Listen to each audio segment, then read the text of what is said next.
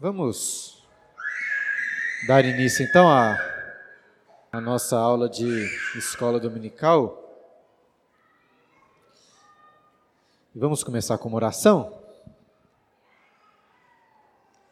Pai Santo, Pai de amor, graças te damos mais uma vez por esse dia, santo e deleitoso dia do Senhor, que podemos aqui nos reunir com nossos irmãos para juntos cantarmos, orarmos ao Senhor meditarmos na tua palavra, sermos, ó Deus, por ti edificados, e em especial agora nesta aula, que vamos ler e meditar nesses capítulos do livro dos reis, que possamos, ó Deus, ao vislumbrarmos o, a riqueza e a glória do reino de Salomão, é, termos os nossos corações animados e, e cheios de desejo para, para com o reino celestial de Cristo Jesus para com o perfeito Rei, que é o nosso Senhor, aquele que conquistou para nós a vida eterna em novos céus e nova terra, em um reino muito mais glorioso do que este sobre o qual nós vamos ler hoje.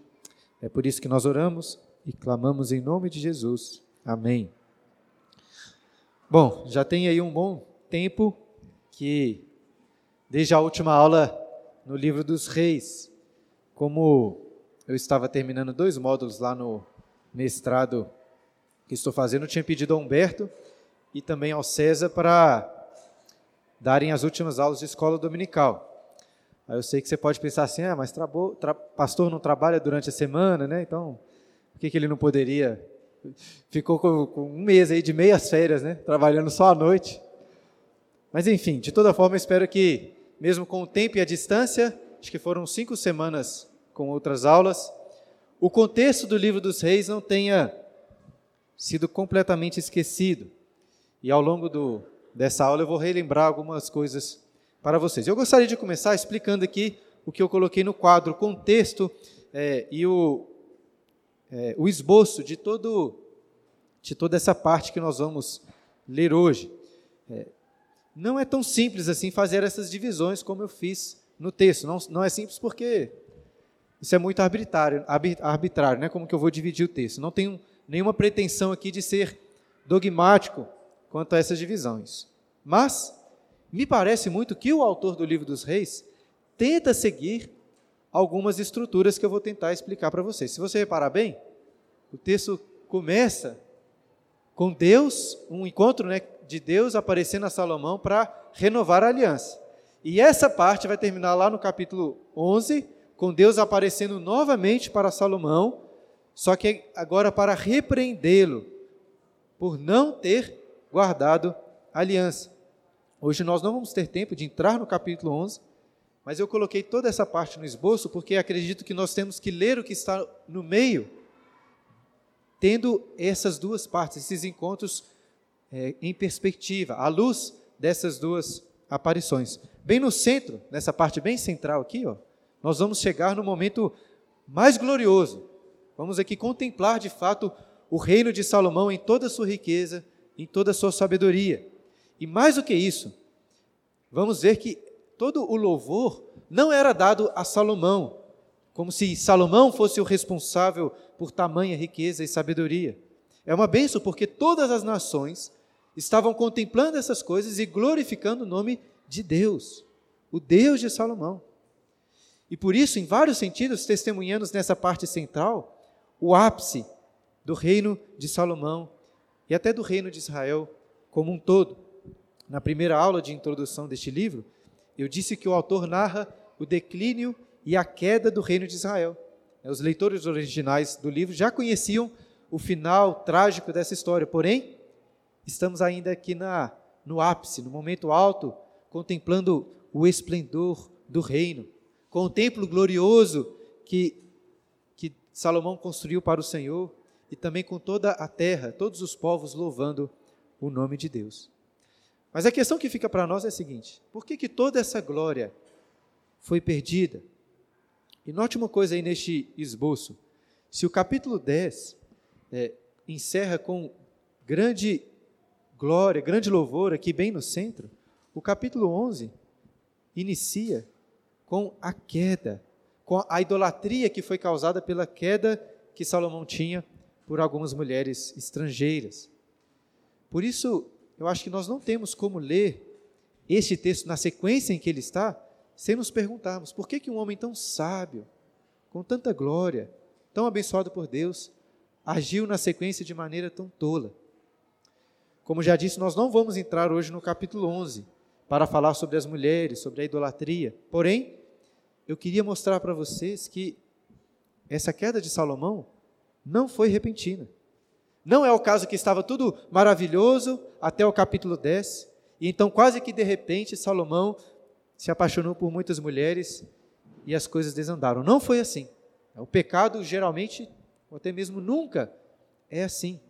E eu quero provar como que o autor do livro dos reis, desde o início, está apresentando como que fissuras neste reinado de Salomão, já indicando os problemas que viriam posteriormente.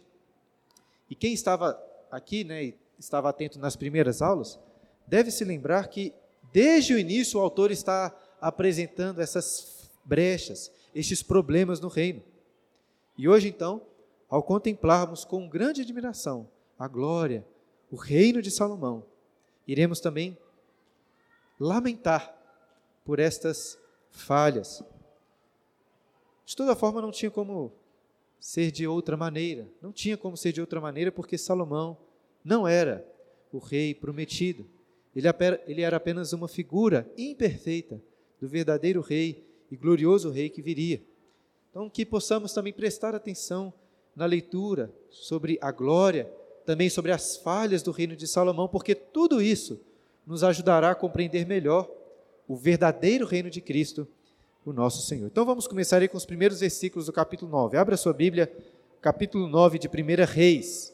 Começa dizendo assim: Sucedeu, pois, que tendo acabado Salomão de edificar a casa do Senhor e a casa do rei, e tudo o que tinha desejado e designara fazer, o Senhor tornou a aparecer-lhe como lhe tinha aparecido em Gibeão, e o Senhor lhe disse: Ouvi a tua oração e a tua súplica que fizeste perante mim. Santifiquei a casa que edificaste, a fim de pôr ali o meu nome para sempre. Os meus olhos e o meu coração estarão ali todos os dias. Temos que entender que Deus não tinha um encontro marcado com Salomão todas as semanas. Essa aqui foi a segunda vez que Deus lhe apareceu, sendo que a primeira foi lá também em Gibeão, naquele encontro muito especial, especial para Salomão, quando Deus ofereceu para ele dar qualquer coisa que o seu coração desejasse. Você deve se lembrar que Salomão pediu por um coração sábio, e Deus se agradou tanto desse pedido que prometeu dar a ele, junto com a sabedoria, riqueza, paz e glória, excedendo em muito a todos os outros reis dos seus dias. E nós que estamos estudando, já, estudando aqui já provamos um pouco dessa glória nos capítulos anteriores. Hoje, como disse, vamos refletir melhor sobre essa glória, ver com mais nitidez. E por quê?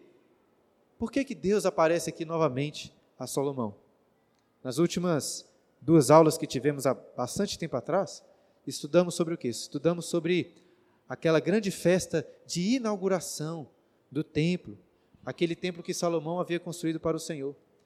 Lemos também sobre aquela importante oração que Salomão fez ao Senhor, clamando para que os olhos de Deus estivessem sempre sobre aquela casa.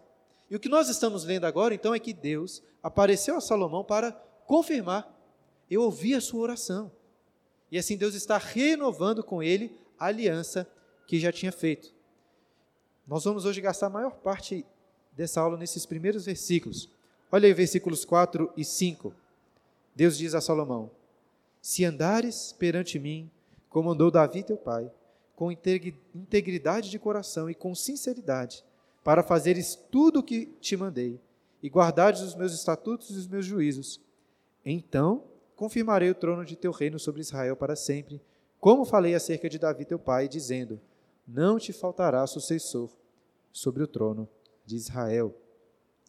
A aliança sobre este reino eterno de Israel foi firmada inicialmente com quem? Com Davi, o pai de Salomão. De forma que a partir de então Davi se tornou o padrão dessa aliança. E a princípio pode parecer estranho que perceber que Deus fala de Davi como um padrão de, de integridade. Eu digo, pode parecer estranho, porque nós estudamos aqui na igreja os livros de Samuel. Né? E vimos aqui os erros gravíssimos que foram cometidos por Davi, inclusive com a própria mãe de Salomão, com Batseba. Então, por que será que Deus escolheu Davi como um padrão de integridade de coração? Inclusive, se você já leu o livro, deve se lembrar que no restante veremos que Davi continuou sendo este padrão de todos os reis, de toda a sua descendência.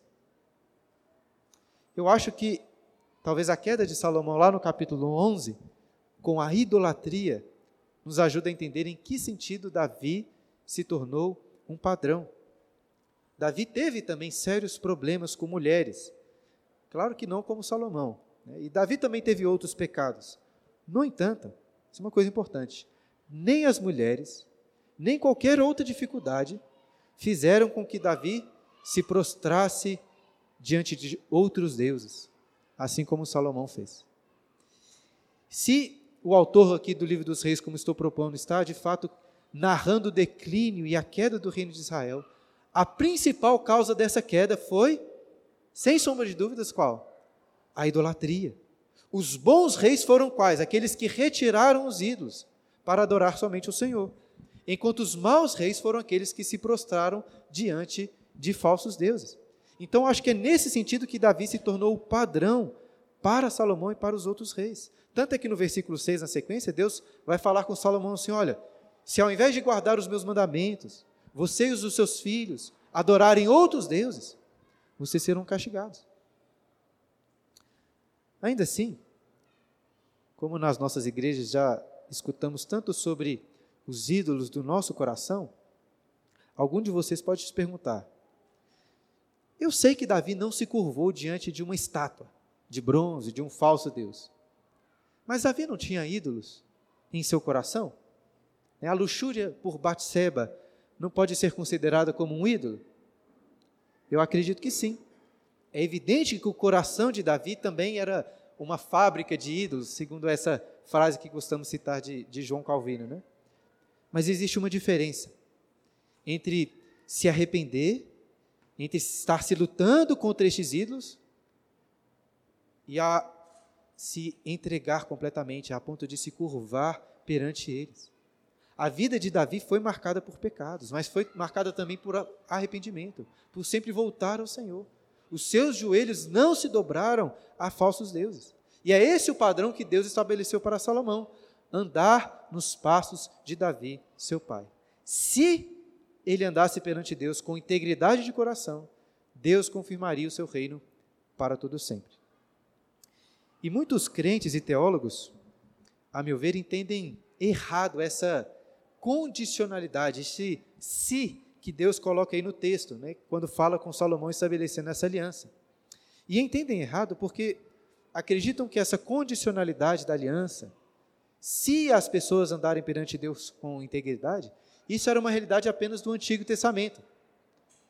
No Novo Testamento, essas pessoas vão dizer assim: olha, Deus eliminou essa condicionalidade. Não é necessário seguir a sua lei para que a aliança seja estabelecida. Por quê? Porque Jesus já cumpriu toda a lei. Não existe si na nova aliança. Mas será que não existe si mesmo? Lembra do que o apóstolo João disse lá em 1 João capítulo, no primeiro capítulo, versículos 6 e 7? Ele diz assim: Se dissermos que mantemos comunhão com Deus e andarmos às trevas, mentimos e não praticamos a verdade. Se, porém, andarmos na luz como Ele está na luz, mantemos comunhão uns com os outros, e o sangue de Jesus, seu Filho, nos purifica de todo pecado. Ou seja, se andarmos na luz, temos comunhão com Deus, e o sangue de Jesus nos purifica de todos os pecados. Porém, se andarmos nas trevas, não temos comunhão com Deus. Os nossos pecados não foram purificados pelo sangue da nova aliança em Cristo. E é claro que nem eu, muito menos o apóstolo João, estamos aqui dizendo que para sermos purificados pelo sangue, precisamos antes andar na luz. Não é isso. O que João está dizendo é que aqueles que foram purificados pelo sangue de Jesus vão andar na luz, como Deus está na luz. Por outro lado, se vocês está andando em trevas, sem arrependimento, não há aliança, não há purificação de pecados para vocês. E eu digo isso porque existem muitas pessoas que andam nas trevas, que não querem abandonar os seus pecados, os seus maus caminhos, e ainda assim afirmam categoricamente, quase que sem sombra de dúvidas, que Jesus morreu por elas, que elas vão para o céu. Isso é muito triste. Uma falsa fé. Mas não pense apenas em pessoas lá fora, porque essa pode ser a realidade de muitos de nós, membros aqui dessa igreja. E é por isso que nós precisamos sempre sermos advertidos pela palavra de Deus, assim como Deus advertiu Salomão. Olha o versículo, continuação aí do versículo 6. Na verdade, o início do versículo 6, onde nós paramos. Porém, olha aí novamente a condicionalidade. Se vós e vossos filhos, de qualquer maneira, vos apartardes de mim e não guardardes os meus mandamentos, os meus estatutos que vos prescrevi, mas fordes e servides a outros deuses e os adorardes, então eliminarei Israel da terra que lhe dei, e a essa casa que santifiquei a meu nome, lançarei longe da minha presença. Perceba que o templo mal acabou de ser construído e Deus já estava alertando sobre a sua iminente destruição caso Salomão e os seus filhos abandonassem o Senhor. Lá em casa, vez ou outra, eu e a Clara precisamos parar para conversar e discutir algumas coisas para alinhar a nossa educação em relação aos filhos. E recentemente nós lemos um livro sobre disciplina, sobre criação de filhos, e estávamos discutindo um assunto: se nós precisamos constantemente alertar os nossos filhos sobre os castigos, sobre as consequências de uma desobediência. Digo isso porque existem alguns autores que enfatizam muito que os pais não precisam falar para os filhos que eles serão disciplinados se desobedecerem. E até faz sentido. Né? A razão para isso é que os filhos não devem obedecer os pais por medo do castigo, e sim pelo dever de obediência, né? por causa da ordem que foi dada. E veja, eu até concordo que nós não precisamos, todas as vezes que damos uma ordem para o filho, ficar falando: olha, faça isso, ou então não faça aquilo, porque senão o papai depois vai te disciplinar. Entretanto, uma coisa que eu sinto falta em vários livros vocês que já leram vários livros de teologia talvez possam confirmar isso ou não, mas a impressão que eu tenho é que falta em muito desses livros sobre criação de filhos uma boa teologia bíblica sobre Deus como nosso Pai. Aprendendo sobre como Deus ensina, como Deus disciplina os seus filhos. E pense agora aqui no caso de Salomão. Lá no capítulo 3, na primeira aparição, Deus já tinha alertado sobre a condicionalidade da aliança. Deus já tinha deixado claro que Salomão deveria andar nos seus estatutos como Davi, senão seria castigado. Ou seja, Salomão já sabia que não deveria se apartar de Deus para servir outros deuses. Isso sem contar, obviamente, que Salomão tinha em suas mãos o quê? Todos os livros da lei. Ele já conhecia os dez mandamentos. Ele já conhecia Deuteronômio 17, que falava de todos os castigos. Porém, mesmo que Deus já tivesse deixado tudo muito claro, Deus é bondoso. E ele faz questão de ressaltar para Salomão e para a sua descendência as terríveis consequências que ele e o povo sofreriam se passassem a servir outros deuses. Ele alerta os seus filhos. E essa realidade não muda no Novo Testamento. Deus inspirou uma carta inteira da Bíblia, cujo objetivo principal é nos alertar sobre os perigos e as consequências da apostasia. A carta aos Hebreus é um compêndio de admoestações até amedrontadoras, quase que para nos deixar assim apavorados com a ideia de abandonarmos a Cristo. Estou dizendo isso para mostrar que Deus constantemente nos alerta: não faça isso, senão você vai sofrer terríveis consequências do pecado. E Ele faz isso como um pai amoroso. Assim como nós, eu acho, também devemos agir para com os nossos, os nossos filhos. E perceba agora no texto que existe uma certa representatividade que Salomão e seus filhos, os futuros reis, tinham sobre o povo de Israel.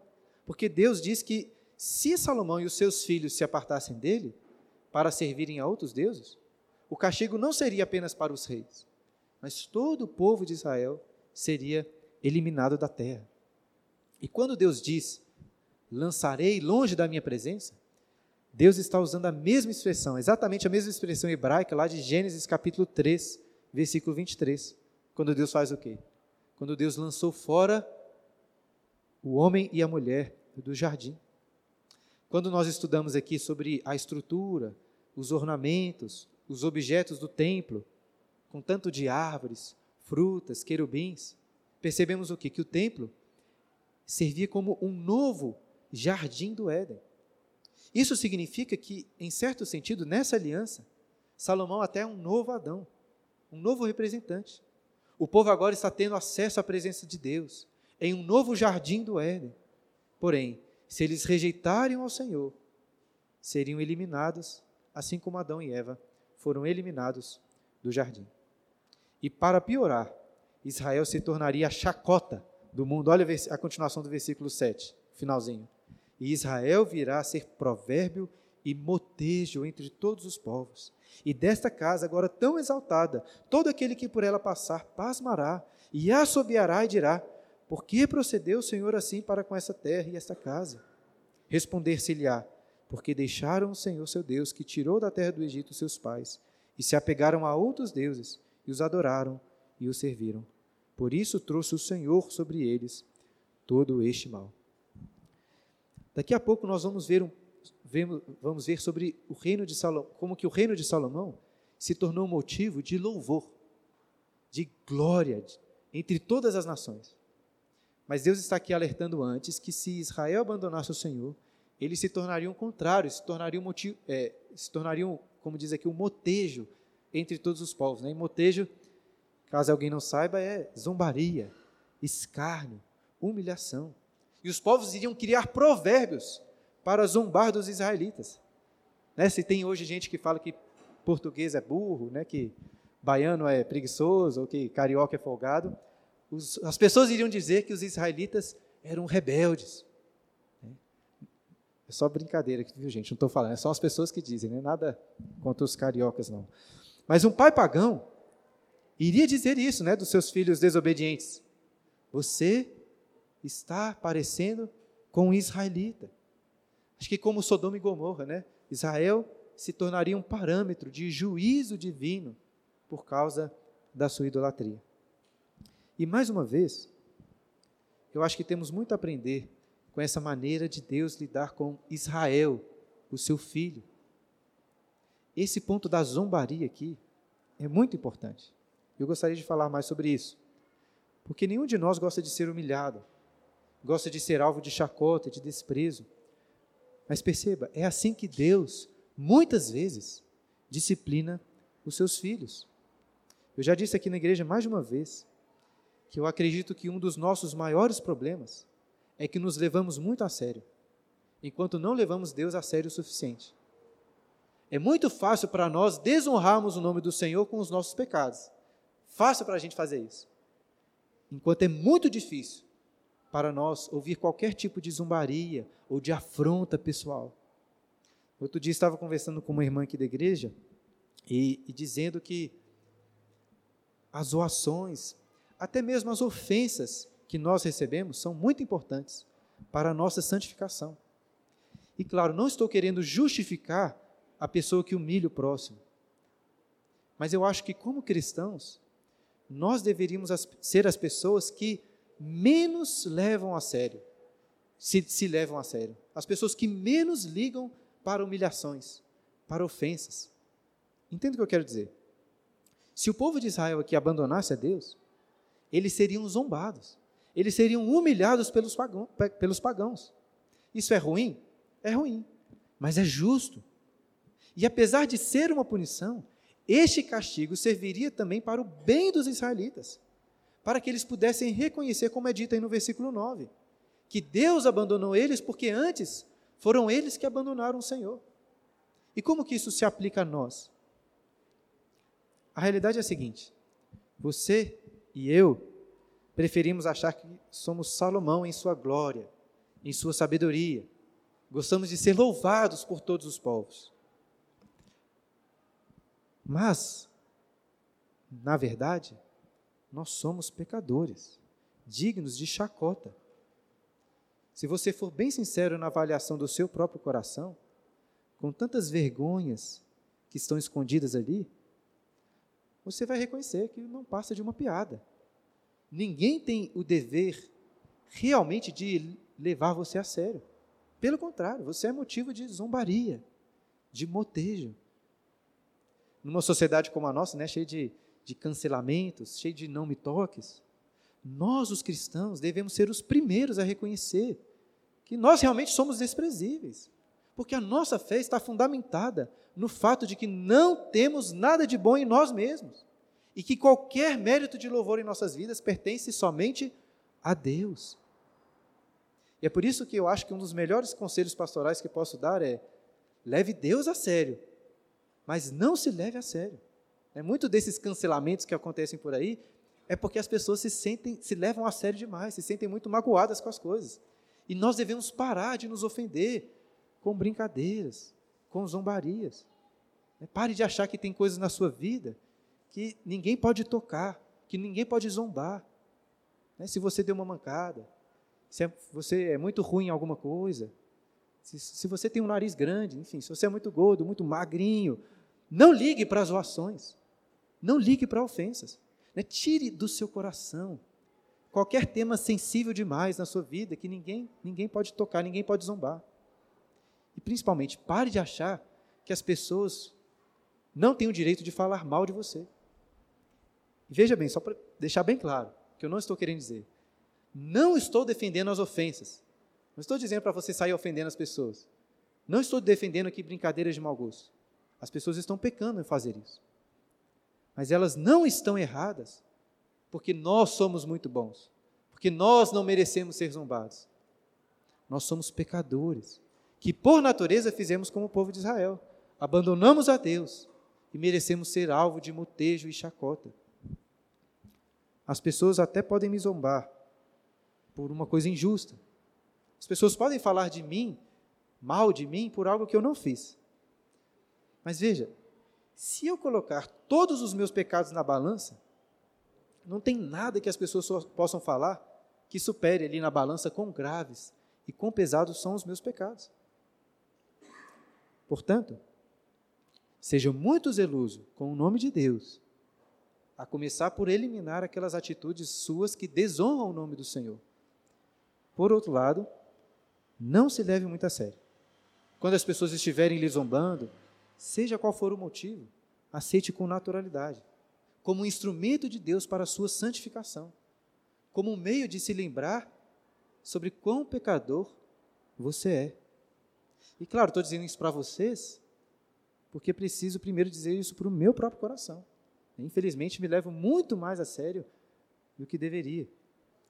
Nessa conversa que citei né, com essa irmã, até disse que um dos receios que tenho como pastor é que vocês, né, membros da igreja, comecem a se sentir meio que impedidos de fazer brincadeiras comigo, de zombar da minha cara. E principalmente né, que fiquem constrangidos de me repreender quando perceberem que eu, fiz, que eu tiver feito algo errado. Eu sou um pastor, né? Sei que vocês devem certa honra por, por ter sido chamado por Deus para isso. Mas, por favor, não fiquem constrangidos em me repreender, né, em zombar da minha cara. Claro que diante de Deus vocês precisam, né, têm o dever de serem amáveis, graciosos nas palavras. Mas a última coisa que eu quero é que o relacionamento seja como que pisando em ovos, né? Já que ele é pastor e tal. Não devemos ser assim, nenhum de nós deve ter assim. Bom, todo esse tempo não passamos nem no versículo 9, né? Eu fico dizendo que quero caminhar rápido com os textos das aulas de escola dominical para avançar em mais capítulos, mas sempre fico enrolando. É uma pequena amostra aí de que sou motivo de zombaria mesmo. Mas, de toda forma, vou tentar dar uma olhada mais panorâmica para o restante desse texto até o final do capítulo 10. Olhe novamente aí para o esboço do quadro. Você vai perceber que eu dividi o restante do capítulo 9, aqui em cima, né? Em duas partes. E, é, como nós lemos antes aí, você vai perceber e, e que está ali, que eu coloquei essas duas partes sob esse título, relacionando com Salomão com o êxodo no Egito. E por que, que eu coloquei essa relação? Reparei que o versículo 9, que nós lemos antes, citou diretamente o êxodo, né, quando Deus tirou Israel do Egito. E se você se lembrar, que nós vemos lá no capítulo 5, a construção do templo, dos capítulos anteriores, foi datada com, como refer, tendo como referência o êxodo do Egito. Né? Foi 480 anos depois. E é muito curioso que na sequência do texto nós vamos, vemos aqui várias referências com o êxodo e com o Egito. Deixa eu mostrar para vocês. Olha o versículo 10, 9 e 10. Ao fim de 20 anos, terminara Salomão as duas casas, a casa do Senhor e a casa do rei. Ora, como Irão, rei de Tiro, trouxera a Salomão madeira de cedro e de cipreste e ouro, segundo todo o seu desejo, este lhe deu vinte cidades na terra da Galiléia. Saiu Irão de Tiro a ver as cidades que Salomão lhe dera, porém não lhe agradaram. Pelo que disse: Que cidades são essas que me deste, meu irmão, irmão meu? Eles chamaram terra de Cabul até hoje. Irão tinha enviado ao rei 120 talentos de ouro. Se você não se lembra, Salomão tinha feito uma aliança com Irão para que ele fornecesse vários dos materiais é, para a construção do templo. Lá no capítulo 5, lemos que Salomão pagou a Irão é, muito, com muito trigo, com muito azeite. E agora descobrimos que, além disso, Salomão também ofereceu 20 cidades ali na terra da Galileia. Porém, o que acontece? Quando Irão foi conhecer a terra daquelas cidades, ficou muito decepcionado. Por quê? Porque eram terras ruins. Por isso foram chamadas terras de Cabul, já que Cabul significa algo sem valor. E o que, que isso tem a ver com o Êxodo? Naquela aliança que Deus fez com o povo de Israel, o Senhor ofereceu dar a eles o quê? Desde os tempos de Abraão, ofereceu dar a eles uma terra boa, uma terra que mana leite e mel. Irão era um grande amigo de Davi. Foi também um homem que louvava o Senhor.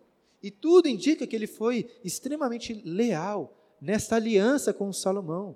E lhe ajudou muito na construção do edifício mais importante de Israel. Eu acho que Irão merecia umas cidades, umas terras melhores.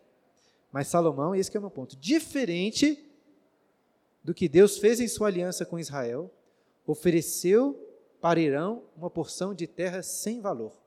Ofereceu a terra de Cabul. Ao invés de fazer com que a generosidade do Senhor fosse louvada, Salomão estava aqui dando motivos para que os gentios desprezassem a terra de Deus. Lembra que eu disse lá no início sobre algumas fissuras, falhas no reino de Salomão? Eu acho que o autor do livro está nos chamando atenção para esses detalhes. E na sequência as falhas vão ficar mais evidentes. E também vamos continuar vendo este contraste com o êxodo do, e também com o Egito. Olha o versículo 15 e 16. A razão por que Salomão impôs o trabalho forçado é esta, forçado é esta: edificar a casa do Senhor e a sua própria casa, e Milo e o muro de Jerusalém, como também Azor e Megido e Gézer. Porque Faraó, rei do Egito, subira e tomara Gézer, e a queimara, e matara os cananeus que moravam nela, e com ela adotara a sua filha, mulher de Salomão. É muito importante prestar atenção nos detalhes aqui. Olha que coisa curiosa.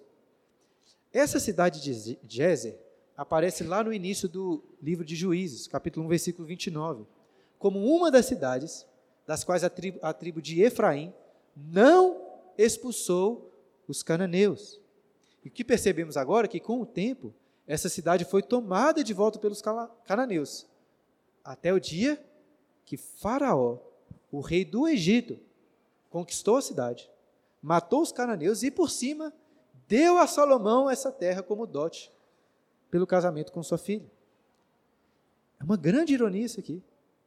Deus libertou o povo de Israel da escravidão de Faraó, no Egito, e os levou até Canaã, ordenando que eles fizessem o quê?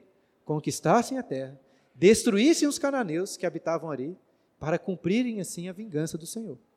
Porém, os israelitas não obedeceram a Deus. Eles deixaram os cananeus vivos na terra.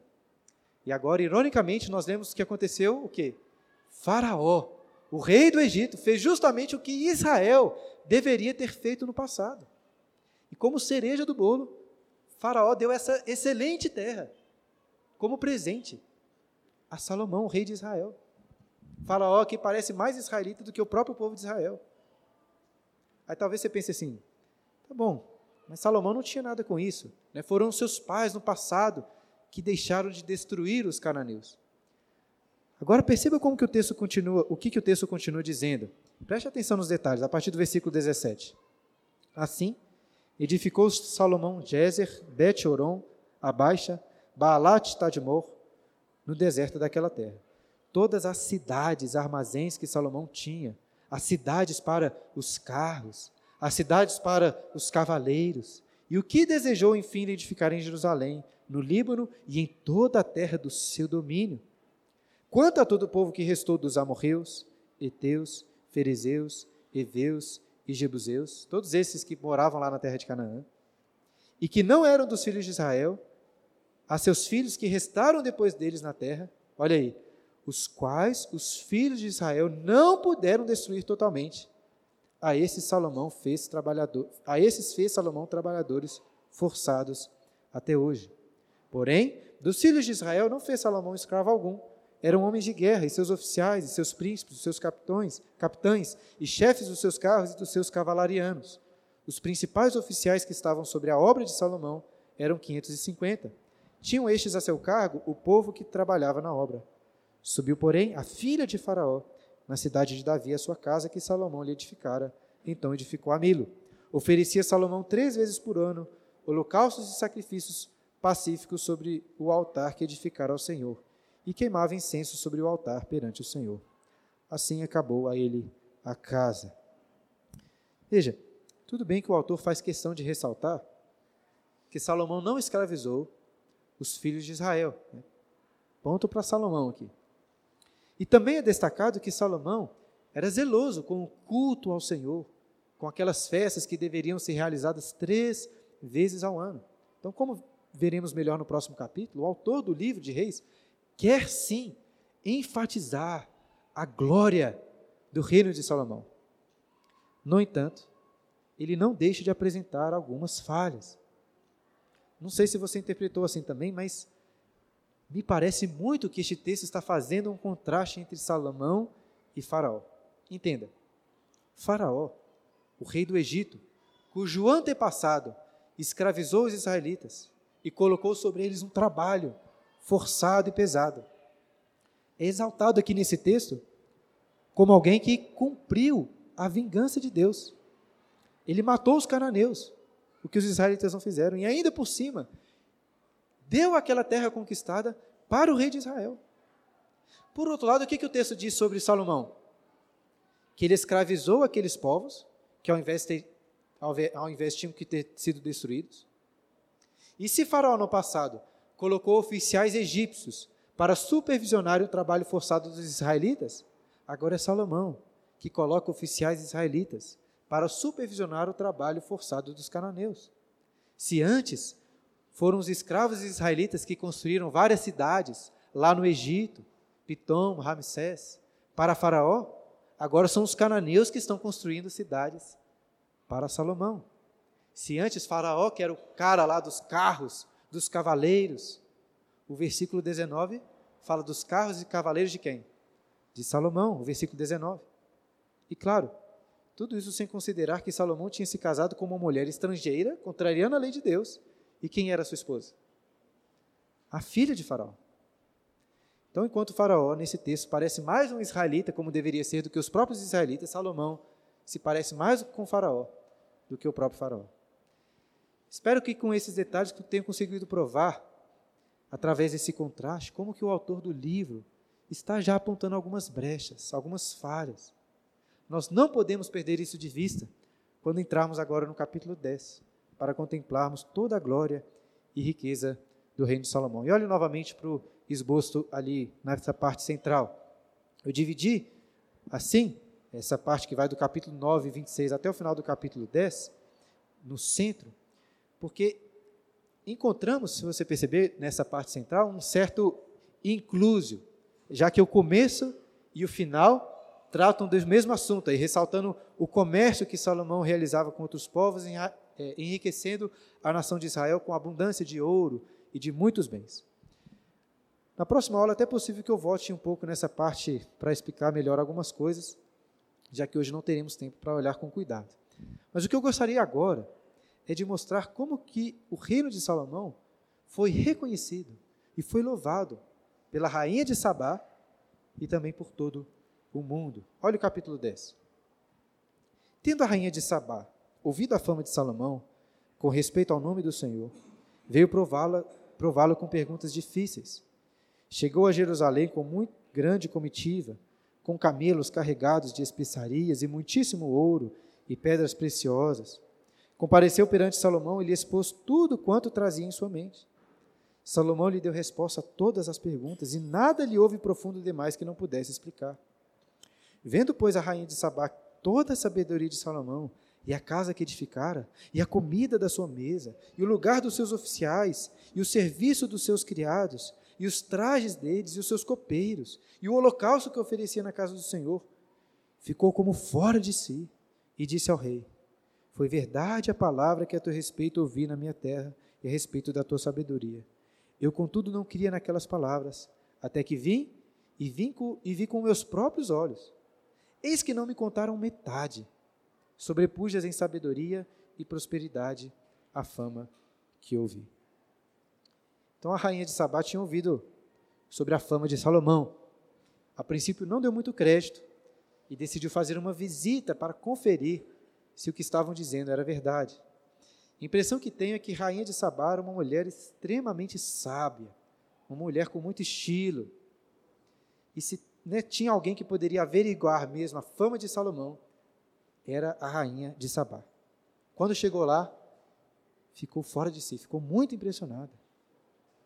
Ela, ela tinha preparado algumas perguntas difíceis para provar a sabedoria de Salomão, mas não havia nada profundo demais que ele não podia explicar. E note que ela não se impressionou apenas com o conhecimento de Salomão. O que a deixou assim boquiaberta, né, de queixo caído, foi o estilo, a beleza, a ordem de todas as casas, as, todas as coisas no reino de Salomão, a começar ali na sua própria casa. A rainha não deixou de reparar nos criados de Salomão, nos jantares, nem mesmo nos trajes, nas roupas que eles usavam. Ela chega a confessar aí que nem acreditou nas palavras sobre a fama de Salomão. E, em certa medida, nem deveria ter acreditado mesmo, porque as pessoas não contaram nem metade da glória do reino de Salomão. E ela chega, olha o versículo 8, quase que a invejar os servos de Salomão, dizendo: Felizes os seus homens, felizes estes seus servos, que estão sempre diante de ti e que ouvem a tua sabedoria. E, sobretudo, ela bendiz o nome do Senhor. Bendito seja o Senhor, teu Deus, que se agradou de ti para colocar no trono de Israel.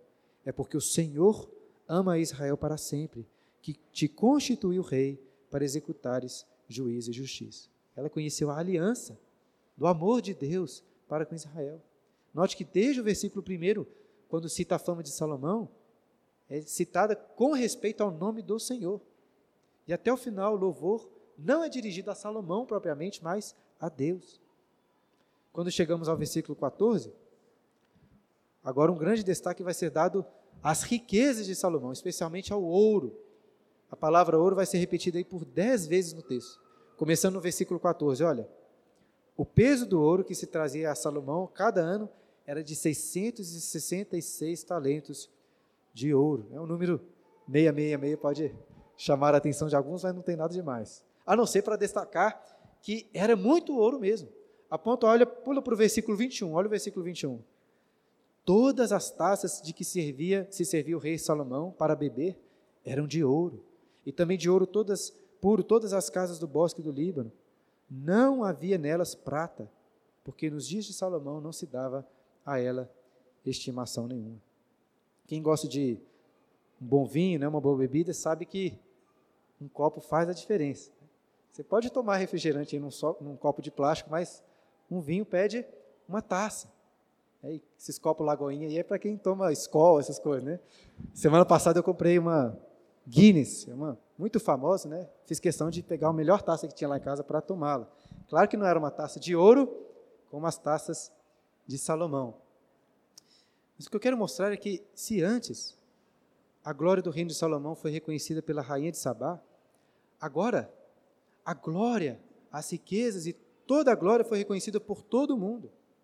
Como eu disse na introdução, em vários sentidos, testemunhamos nessa parte central o ápice do reino de Salomão, do reino de Israel como um todo.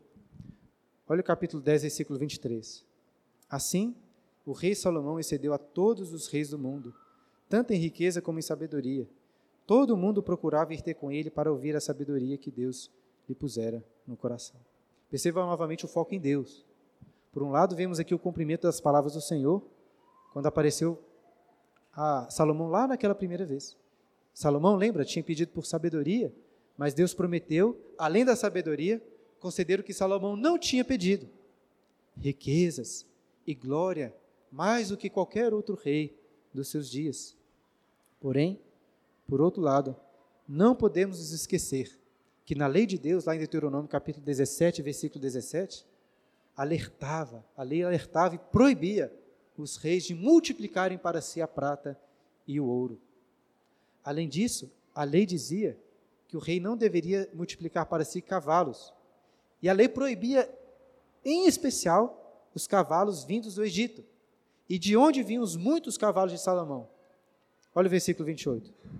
Os cavalos de Salomão vinham do Egito e da Cilícia. Na próxima aula leremos sobre a queda de Salomão, no capítulo 11. Mas lembra do que eu disse no início? A queda de Salomão não foi repentina. Não foi o caso que estava tudo maravilhoso até o capítulo 10. Então, de repente, Salomão se apaixonou por muitas mulheres e as coisas desandaram. Não foi assim. O pecado geralmente ou nunca é assim. Talvez Salomão tenha se levado muito a sério, né? levado a sério demais aquele louvor que estava sendo dado a ele por tantas coisas. Espero ter provado como que o autor do livro dos reis, desde o início, apresenta fissuras no reinado de Salomão, já indicando os problemas que viriam posteriormente. Hoje nós tivemos sim um vislumbre da glória do reino de Salomão, mas acho que devemos também lamentar por essas falhas. Mas, como disse, também não tinha como ser de outra maneira. Salomão não era o rei prometido, e sim uma figura imperfeita do verdadeiro e do glorioso Rei. Quando abrimos nossas Bíblias no Evangelho de Mateus, lá no capítulo 12, lemos que os fariseus e os escribas pediram a Jesus um sinal, né, desconsiderando todos os sinais que Jesus já tinha dado para eles. O problema dos fariseus não era falta de sinais, era falta de fé. Mas lembra do que Jesus disse para eles? Mateus 12, versículo 42. Ele cita a rainha de Sabá, dizendo assim: A rainha do sul se levantará no juízo com essa geração e a condenará. Por quê? Porque veio dos confins da terra para ouvir a sabedoria de Salomão. E eis aqui, quem está, quem é maior do que Salomão. Nós não podemos cometer o mesmo erro dos fariseus, que não conseguiram ver a glória infinitamente superior do filho de Salomão, o rei Jesus. As falhas do reino de Salomão apontavam também para a perfeição que encontramos no reino de Cristo. Enquanto a glória do reino de Salomão era apenas um pequeno vislumbre, uma prévia da glória eterna do reino de Cristo. O nosso problema é que nós não temos dignidade para fazer parte desse reino glorioso do Senhor. Como já disse antes, nós abandonamos a Deus. Nós merecemos ser alvo de motejo, de zombaria e chacota. Eu disse que se colocarmos todos os nossos pecados na balança, não tem nada que as pessoas possam falar que supere o quão vergonhosos de fato são os nossos pecados. Por isso, nós não temos o direito de, de nos importar tanto com ofensas, com zombarias. Ninguém, nenhum de nós tem o direito de realmente se levar a sério. Mas, por graça, Deus escolheu não nos humilhar. Por graça, Deus olhou para a nossa miséria, as nossas vergonhas, e mesmo assim nos levou a sério. Nos levou a sério a ponto de amar-nos, a ponto de dar o seu filho em nosso favor. Para que pudéssemos fazer parte desse reino glorioso, o filho deixou sua glória, deixou suas riquezas nos céus, para descer até essa terra, terra de Cabul, terra sem valor, e assim dar a sua vida em nosso favor. Nós merecemos ser alvo de motejo, Mas naquela cruz, Cristo sofreu todo escárnio em nosso lugar. Ele foi humilhado, envergonhado, para pagar os pecados mais vergonhosos dos nossos corações. Ele morreu e ressuscitou para nos dar a vida eterna em um reino muito mais glorioso do que o de Salomão. Salomão e todos os seus filhos quebraram a aliança, mas Jesus veio para cumpri-la perfeitamente. Ele, sim, obedeceu à lei, sem precisar de nenhuma ameaça, apenas como um filho obediente, pelo puro prazer e dever de fazer a vontade do seu pai. Se Davi foi usado como um padrão para os reis, Jesus veio para exceder em muito este padrão, sendo o perfeito rei, que ele sim nunca se prostrou perante ídolo, ídolo algum. E claro, se os povos até, foram até Salomão para ouvir sua sabedoria, todas as nações do mundo estão vindo a Cristo, a perfeita sabedoria de Deus. Se Salomão construiu cidades, edifícios grandiosos em seu reino, Cristo está construindo uma cidade muito mais gloriosa. Até as ruas de onde nós pisarmos, a Bíblia diz, serão de ouro. Nos céus eu poder encontrar o, o Guinness, né? Outro dia eu li o, por isso que eu falei da, comprei essa cerveja por causa disso. li o, o livro do, do fundador lá no século XVIII dessa uma cervejaria muito famosa lá na Irlanda, um cara muito crente, muito piedoso, inclusive que um dos propósitos da cerveja era ajudar as pessoas no alcoolismo, na embriaguez, porque cerveja, diferente de outras bebidas, é bem mais reduzida, né? Era um cara crente que serviu a Deus de várias maneiras. Um livro muito legal sobre a história dele. Aí fiquei com vontade de comprar de novo. E nos céus, céu sim, vou poder tomar uma cerveja muito melhor, em taças de ouro, diante de um melhor banquete. Será um lugar muito especial. É claro que não será necessariamente tudo de ouro. O ouro é usado em Apocalipse como um símbolo de riqueza, mas também de permanência, né, de eternidade. Por isso que as nossas alianças são de ouro, né, para simbolizar essa permanência. Podemos, irmãos, aqui nos lembrar daquelas palavras de Paulo, citando o profeta Isaías, quando Paulo diz lá em 1 Coríntios capítulo 2, versículo 9: Nem olhos viram, nem ouvidos ouviram, nem jamais penetrou no coração humano que Deus tem preparado para aqueles que o amam. Nesse dia, quando tivermos esse reino glorioso, o testemunho da rainha de Sabá será ainda mais verdadeiro, porque aí sim será um testemunho sobre o verdadeiro rei. Vamos terminar lendo de novo o testemunho que ela disse? Veja se não se aplica a Cristo. Capítulo 10, versículo 7. Imagine nós dizendo essas palavras. Né? Eu, contudo, não cria naquelas palavras até que vim e vi com meus próprios olhos. Eis que não me contaram a metade. Sobrepujas em sabedoria, a prosperidade e a fama que eu vi. Felizes os teus homens. Felizes estes teus servos que estão sempre diante de ti e que ouvem a tua sabedoria. Bendito seja o Senhor teu Deus, que se agradou de ti para te colocar no trono de Israel. É porque o Senhor ama Israel para sempre, que te constituiu rei para executares juízo e justiça. É claro que ela estava falando aqui sobre o nosso glorioso rei, muito mais do que Salomão estava falando para Jesus.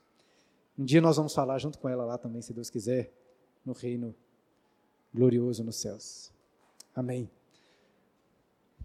Perguntas, irmãos? Sempre damos aqui alguns minutinhos para perguntas, ou preferência aqui para perguntas, e preferência para aqueles que não, fazem sempre perguntas, né, Vitor? Mas se ninguém quiser, eu deixo, viu, Vitor? Irmãos, alguma pergunta, alguma coisa que vocês queriam tirar aí dúvida sobre o que foi falado? Até por ler alguns versículos, alguma coisa que foi pulada aí que não dei atenção, se você quiser perguntar. Alguém gostaria de perguntar sobre algo que foi falado aí nestes capítulos, sobre o livro dos reis? Não tem problema se não quiserem. Só esperando o reino de Jesus, né? Muito bem, irmãos. Então vamos encerrar, já que ninguém tem perguntas, né? Se eu soubesse que ninguém ia perguntar, até avançava um pouco mais, né, Rafael? Falava mais umas. enrolava mais um pouco aqui. É, mas é isso. Vamos fazer uma oração então, para a gente terminar. Deus Santo, Pai de amor, Pai de infinita bondade, louvamos e bendizemos o Teu nome, ó Deus, pela Tua glória, pelo Teu Filho, o nosso Rei Jesus.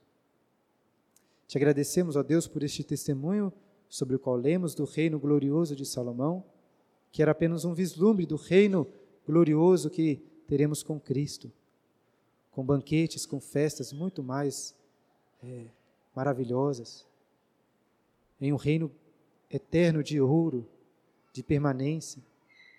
Pai Santo, te louvamos porque, apesar de sermos motivo de vergonha por causa de tantos pecados, apesar de não podermos nos levar a sério por sermos tão, ó Deus, vergonhosos, o Senhor nos levou a sério a ponto de nos amar e enviar teu Filho Jesus para, em nosso lugar, sofrer o escárnio, Deus, pagar por todos os pecados vergonhosos dos nossos corações.